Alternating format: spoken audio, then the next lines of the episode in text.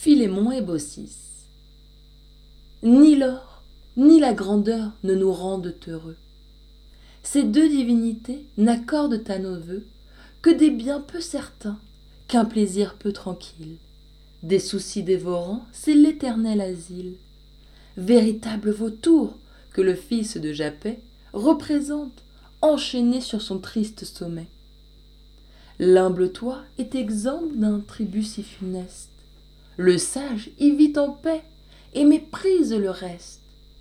Content de ses douceurs, errant parmi les bois, il regarde à ses pieds les favoris des rois. Il lit au front de ceux qu'un vain luxe environne, que la fortune vend ce qu'on croit qu'elle donne. Approche-t-il du but? Quitte-t-il ce séjour? Rien ne trouble sa fin. C'est le soir d'un beau jour.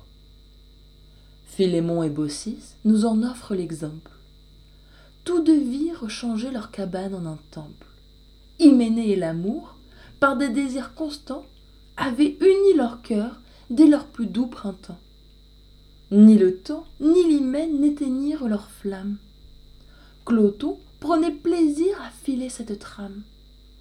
Ils surent cultiver, sans se voir assister, leur enclos et leur champ par deux fois vingt étés. Eux seuls ils composaient toute leur république, heureux de ne devoir, à pas un domestique, le plaisir ou le gré des soins qu'ils se rendaient. Tout vieillit. Sur leur front, les rides s'étendaient. L'amitié modéra leur feu sans les détruire, et par des traits d'amour sut encore se produire. Il habitait un bourg plein de gens dont le cœur joignait aux duretés un sentiment moqueur. Jupiter résolut d'abolir cette engeance il part avec son fils, le dieu de l'éloquence. Tous deux en pèlerin vont visiter ces lieux. Mille logis y sont, un seul ne s'ouvre aux dieux. Prêts enfin à quitter un séjour si profane, ils virent à l'écart une étroite cabane, demeure hospitalière, humble et chaste maison. Mercure frappe, on ouvre. Aussitôt Philémon vient au devant des dieux et leur tient ce langage. Vous me semblez tous deux fatigués du voyage. Reposez-vous. Usez du peu que nous avons. L'aide des dieux a fait que nous le conservons. Usez-en. Saluez ces pénates d'argile. Jamais le ciel ne fut aux humains si facile que quand Jupiter même était de simple bois. Depuis qu'on l'a fait d'or, il est sourd à nos voix. Baucis, ne tardez point, faites tes dire cette onde encore que le pouvoir au désir ne réponde, nos hôtes agréeront les soins qui leur sont dus. Quelques restes de feu sous la cendre épandue, d'un souffle haletant par Baucis s'allumèrent. Des branches de bois sec aussitôt s'enflammèrent. L'onde tiède, on lava les pieds des voyageurs. Philémon les pria d'excuser ces longueurs, et, pour tromper l'ennui d'une attente importune, il entretint les dieux non point sur la fortune, sur ses jeux, sur la pompe et la grandeur des rois, mais sur ce que les champs, les vergers et les bois ont de plus innocent, de plus doux, de plus rare. Cependant, par Baucis, le festin se prépare. La table où l'on servit le champêtre repas fut des noms façonnés à l'aide du compas. Encore assure-t-on, si l'histoire en est crue, qu'en un de ses supports le temps l'avait rompu. Baucis en égala les appuis chancelants. Du débris d'un vieux vase, autre injure des ans. Un tapis tout usé couvrit d'us escabelles. Il ne servait pourtant qu'aux fêtes solennelles. Le linge orné de fleurs fut couvert, pour tout mets, d'un peu de lait, de fruits et des dons de cérès. Les divins voyageurs altérés de leur course, mêlaient au vin grossier le cristal d'une source. Plus le vase versait, moins il s'allait vidant. Philémon reconnut ce miracle évident. Baucis n'en fit pas moins. Tous deux s'agenouillèrent. À ce signe d'abord, leurs yeux se dessillèrent. Jupiter leur parut avec ses noirs sourcils qui font trembler les cieux sur leur peau lassie. Grand Dieu, dit Philémon. Excusez notre faute. Quel humain aurait cru recevoir un tel hôte? Ces mets, nous l'avouons, sont peu délicieux. Mais, quand nous serions rois, que donner à des dieux? C'est le cœur qui fait tout, que la terre et que l'onde apprêtent un repas pour les maîtres du monde. Ils lui préféreront les seuls présents du cœur. Bossis sort à ces mots pour réparer l'erreur. Dans le verger courait une perdrix privée, et par de tendres soins, dès l'enfant s'est Elle en veut faire un mets, et la poursuit en vain. La volatile échappe à sa tremblante main. Entre les pieds des dieux, elle cherche un asile. Ce recours à l'oiseau ne fut pas inutile. Jupiter intercède, et déjà les vallons voyaient l'ombre en croisant tomber du haut des monts. Les dieux sortent enfin et font sortir leur hôte. De ce bourg, dit Jupin, je veux punir les fautes. Suivez-nous. Toi, Mercure, appelle les vapeurs. Ô gens durs, vous n'ouvrez vos logis ni vos cœurs, il dit, et les hautans troublent déjà la plaine. Nos deux époux suivaient, ne marchant qu'avec peine. Un appui de roseaux soulageait leurs vieux ans. Moitié secours des dieux, moitié peur, se hâtant. Sur un mont assez proche, enfin ils arrivèrent. À leurs pieds aussitôt, cent nuages crevèrent. Des ministres du Dieu, les escadrons flottants, entraînèrent, sans choix, animaux, habitants, arbres, maisons, vergers, toute cette demeure, sans vestige du bourg, tout disparut sur l'heure.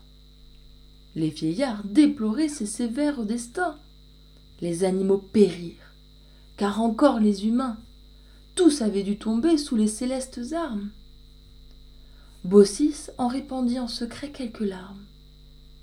Cependant, l'humble toit devient temple, et ses murs changent leur frêle enduit aux marbres les plus durs.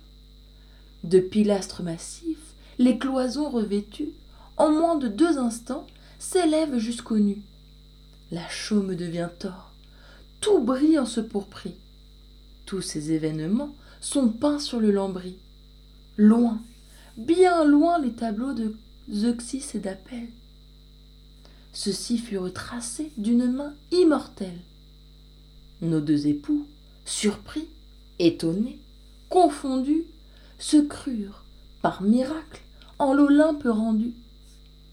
Vous comblez, dirent-ils, vos moindres créatures. Aurions-nous bien le cœur et les mains assez purs pour présider ici sur les honneurs divins et prêtre vous offrir les vœux des pèlerins? Jupiter exauça leur prière innocente. Hélas, dit Philémon, si votre main puissante voulait favoriser jusqu'au bout deux mortels, ensemble nous mourrions en servant vos autels. Cloton ferait d'un coup ce double sacrifice. D'autres mains nous rendraient vain et triste office. Je ne pleurerai point, celle-ci, ni ses yeux, ne troubleraient non plus de leurs larmes ces lieux. Jupiter à ce vœu fut encore favorable. Mais oserais dire un fait presque incroyable. Un jour qu'assis, tous deux dans le sacré parvis, ils contaient cette histoire aux pèlerins ravis. La troupe, alentour d'eux, debout, prêtait l'oreille. Philémon leur disait Ce lieu plein de merveilles n'a pas toujours servi de temple aux immortels.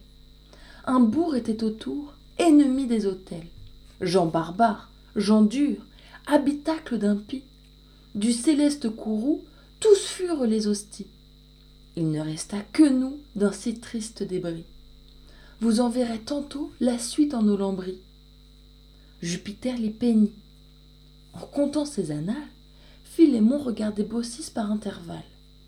Elle devenait arbre et lui tendait les bras. Il veut lui tendre aussi les siens et ne peut pas. Il veut parler. L'écorce à sa langue pressée, l'un et l'autre se dit adieu de la pensée. Le corps n'est tantôt plus que feuillage et que bois. D'étonnement, la troupe, ainsi que perd la voix. Même instant, même sort à leur fin les entraîne. Baucis devient tilleul, Philémon devient chêne. on les va voir encore, afin de mériter les douceurs qu'en hymen amour leur fit goûter. Ils courbent sous le poids des offrandes sans nombre.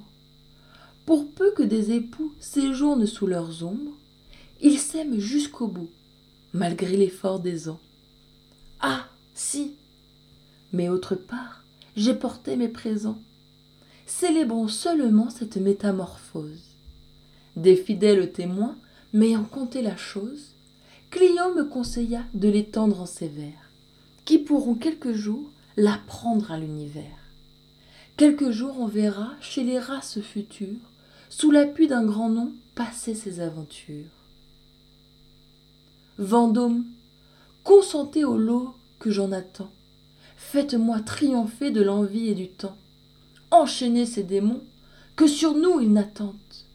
Ennemis des héros et de ceux qui les chantent. Je voudrais pouvoir dire, en un style assez haut, qu'ayant mille vertus, vous n'avez nul défaut. Toutes les célébrer seraient œuvre infinie.